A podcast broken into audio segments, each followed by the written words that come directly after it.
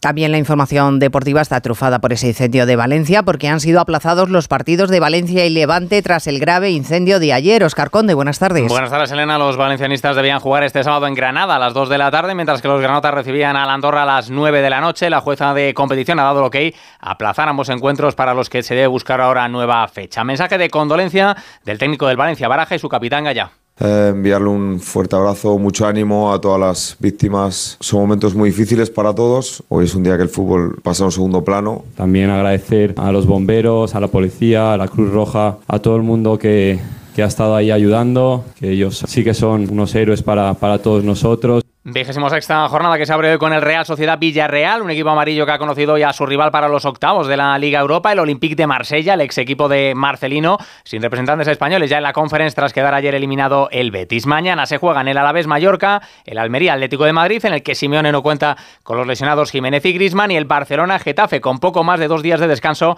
para los culés tras su cita Champions. Xavi Hernández.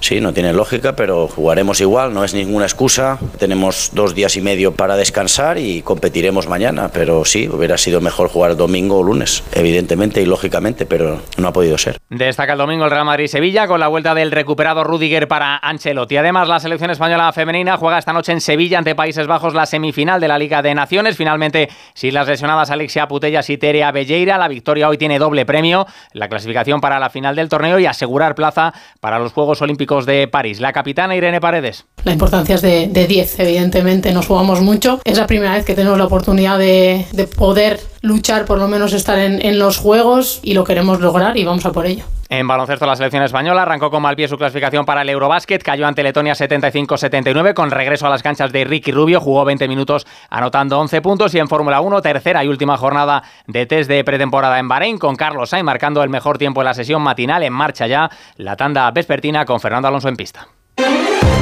Noticias Mediodía. Onda Cero.